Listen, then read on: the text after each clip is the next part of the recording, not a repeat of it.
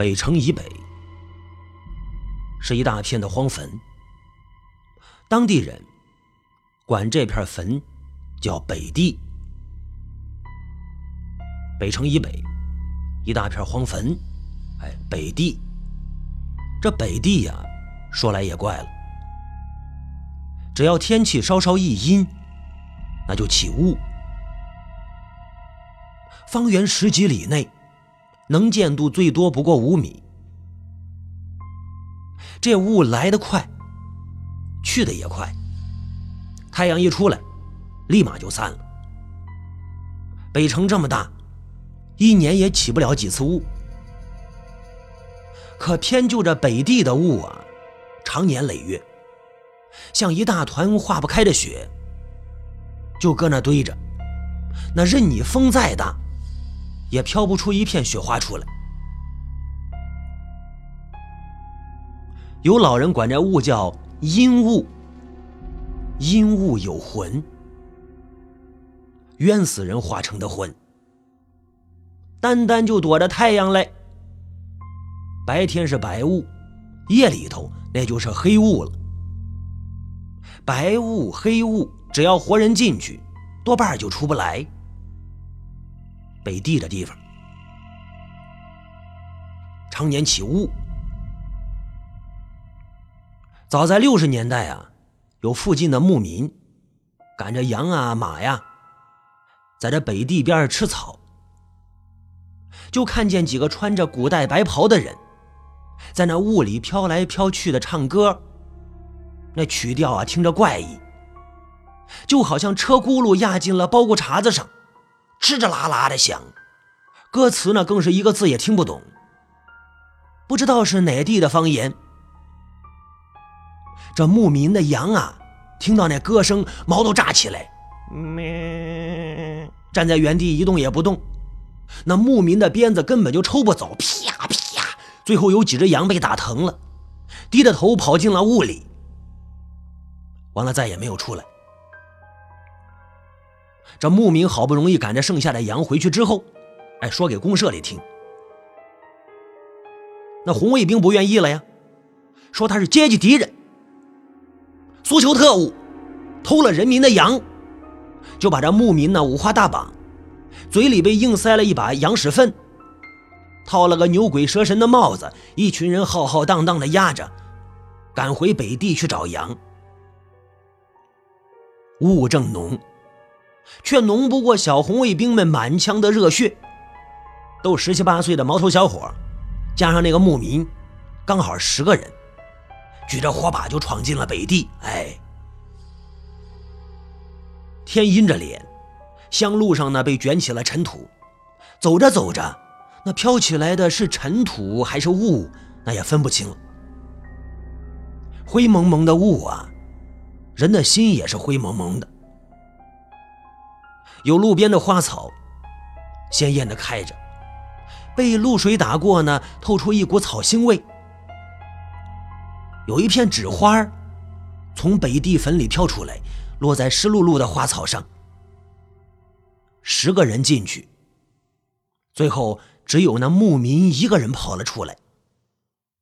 出来的时候，那个牧民已经疯了，脸上的表情一会儿哭一会儿笑。嘴里含糊不清的念叨着什么。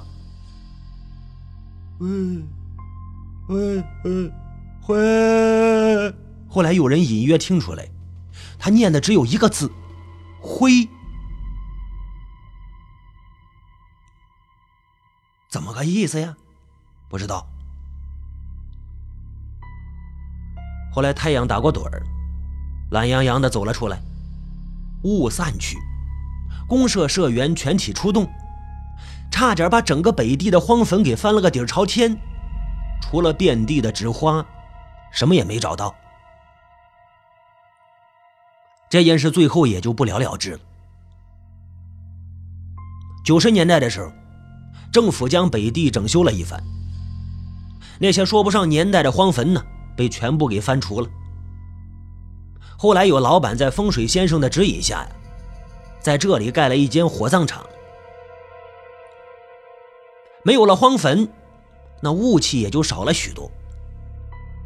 最后这里发生的事啊，就好像一个许久没见面的无关紧要的人，慢慢的，那在你心里就淡了。我是在农村长大，打小喜欢听村里老人讲鬼故事，儿时陪伴我的小人书啊，一整套的《聊斋志异》都让我翻烂了。长大之后呢，嘿，酷爱讲故事。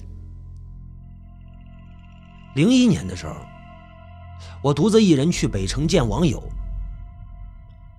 网友没见着，却想起来小时候听到的北地坟的故事，哎。就想去那边看一看，找一点故事灵感。哎，去看一看。初春的冷风啊，推着我来到北地。蛇一样的柏油路，崭新的柏油路旁呢，是一眼望不到头的青草地，偶尔能看到几座土坟，连墓碑都没有。远处两根巨大的水泥烟囱。飘出来的不知是什么烟，天也阴着脸。看到这烟囱了，天都不高兴了。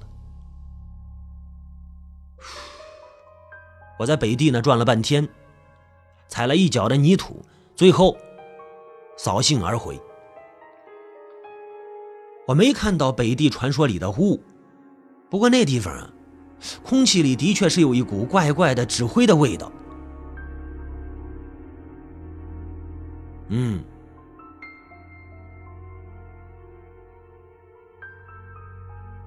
水汽呢也在嘲笑滑冰。远处什么东西在烧着？青色的烟，刺鼻的纸灰味儿，一排排水泥墓地里鬼影重重。哎，咱们说到滑冰，人说三十而立呀。三十而立，可是这句话用在华彬身上没有丝毫的体现。眼看着年底了，华彬就三十一岁了，却还是一事无成。说小时候的华彬啊，聪明乖巧，学习又好。可是，在他九岁那年的一次意外，他的左脚就落下了病来，家人为他辗转县城、省城大医院。可惜，最后都没能彻底治好。华彬的父母是老实巴交的农民，窘迫的家境，因为这次意外，变得更加的不堪了。从此呢，华斌的左脚就开始有些瘸了。慢慢走啊，不仔细看还看不出来。他甚至偶尔能跑上一小段路。只是姿势稍微有点滑稽而已，这对他来说还可以忍受。最要命的是，一到下雨、下雪天，脚脖子钻心的疼。上高中自习课的时候，啊，班里有同学开玩笑说：“哎，滑冰呢？滑冰滑冰去了。”班里哄堂大笑。哎，滑冰滑冰去了，瘸子嘛。这种类似的小玩笑啊，滑冰当时觉得没什么，也跟着同学一起傻笑。可是如今十几年过去了，现在想起来，他又觉得这种玩笑不但恶俗无比，甚至还有点阴损。他的脚，他的脚，他根本就不能滑冰。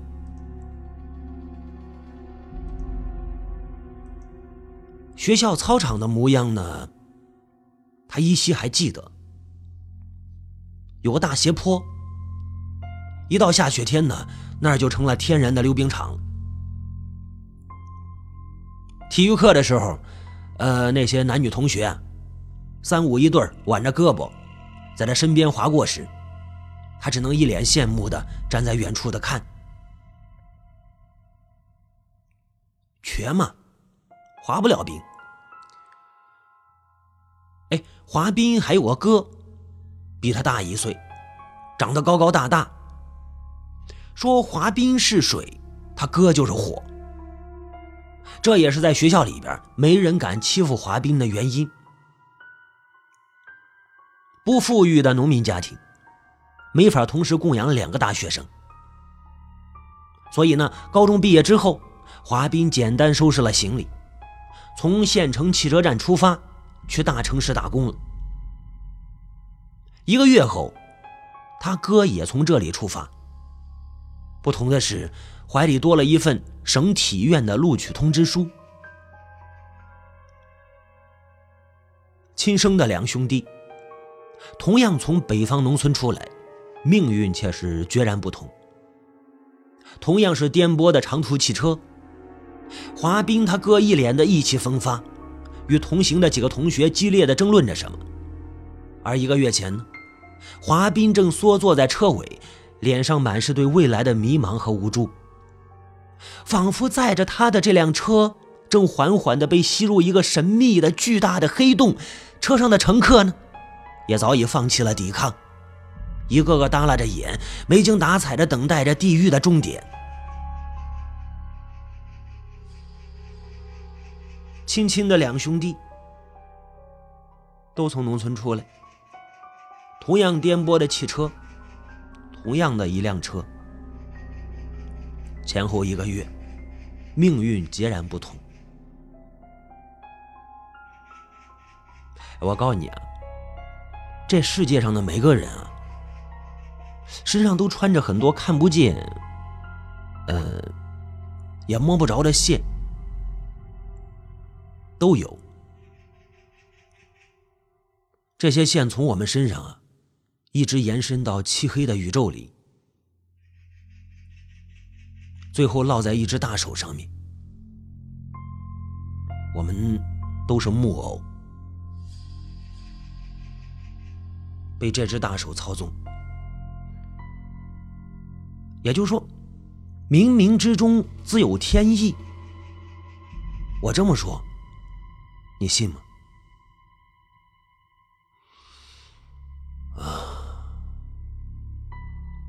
我们说华斌他哥毕业之后啊，成了一个中学的体育老师。两年前结了婚，老婆是儿童医院的护士，两口子在城里按揭买了房，日子过得还不错。华斌他哥，华斌就不一样了。这些年呢，他在餐馆打过工，当过推销员，哎，卖过保险。在工厂、家具厂都干过，甚至还差点被传销团伙骗过。他想留在北城，像他哥一样，与这个没有太多人情味的城市呢融为一体。可是他做不到啊，做不到啊！没有稳定的工作，自然也就没房没车。更别提什么女朋友了。三十岁的老男人了，什么都没有，走路呢有点瘸，恐怕没什么女孩能看得上他这种男人吧？啊？是啊。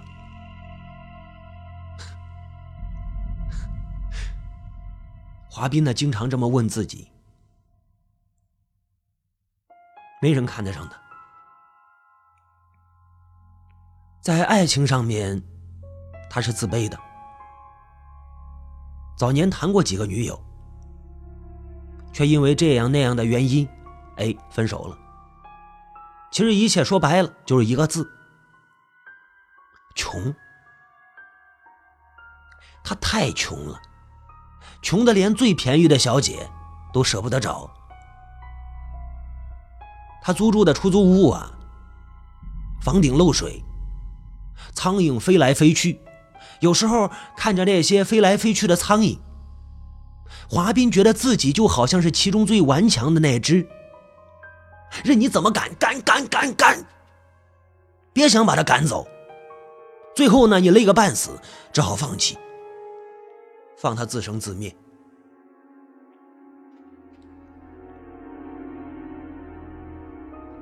几天前。华斌找到了一份新工作，在北郊的北地陵里当保安，待遇不错，还包吃住，工作也轻松，就是负责登记一下出入的车辆，有时候巡巡逻什么的。这比他上一份工作呀，各方面都要强得多。他之前在家具厂里给人帮工，每天闻着刺鼻的油漆味不说，繁重的体力活啊，他的脚也吃不消，瘸子嘛。这北地陵是北城数一数二的私有墓园，里边墓地、火葬场等等的配套一应俱全。大城市寸土寸金，一块墓地不到一平米大小，价格却是高得离谱，一般老百姓根本买不起。生命的诞生。延续与终结，都需要一个落脚的地方，是吧？可偏偏这个叫做家的地方，有些人是拼尽了一生啊，也难拥有。哎呀，这恐怕也是人生的一种无奈。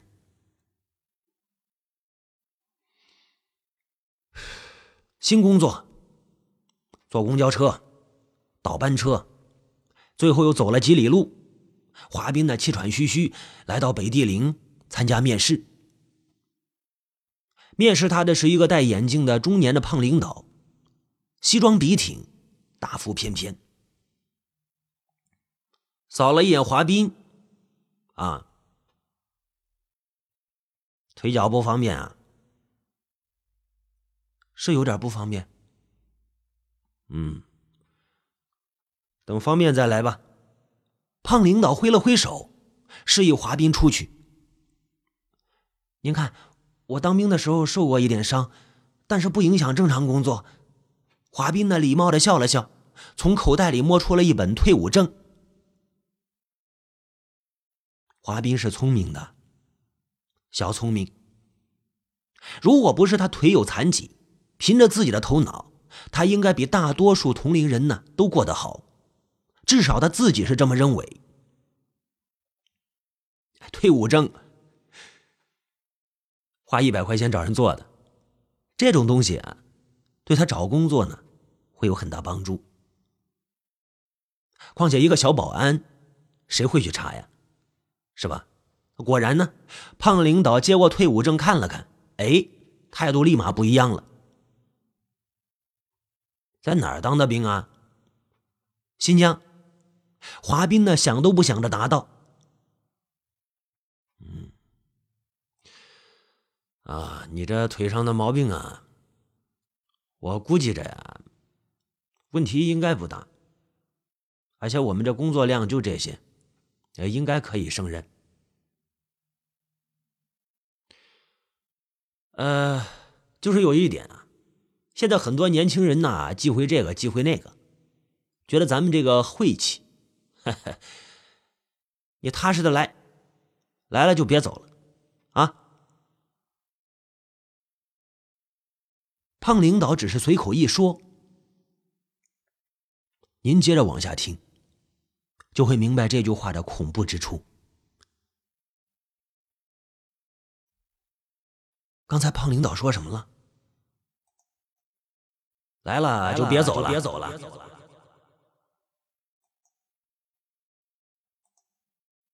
北地陵三面环山，青草就像一条毯子，哎呀，绕过陵园正中的一片人工湖，从山顶平整的铺了下来。陵园里到处种的都是松树，北面是墓地，南面是殡仪馆，再往下就是火葬场。那张假退伍证挺有用的，胖领导呢很照顾华斌，安排了看大门，又闲又美的差事。这里人少，车更少，能在这里买得起墓地的，毕竟不多。周围呢静悄悄的，连鸟叫都听不到。华斌的手里摇晃着保安警棍，眯着眼睛抬头看天。哎呦，天蓝蓝的，一块云都没有。突然一阵风，吹着松树呢吱吱啦啦的响。哎切！华斌不由得打了个喷嚏，就看到远处有一团白影向自己走来。哎，刚打完喷嚏，眼睛有点潮，看不清那个白影子长什么样，只大概能看出来白影的头发很长。嗯，头发。华斌就有点怕了。他听说过北地的传闻，这地方邪性。可是晴天白日的，有什么可怕的呀？哦，走得近了，这才看清楚，这个穿着白大褂、医生打扮的男人，哎呀！只是那个白大褂呢，有点脏，看上去又好像是很久没洗了。那个男人呢，长头发，一脸的胡茬子，正冷冷的盯着华斌。两人相隔五六米，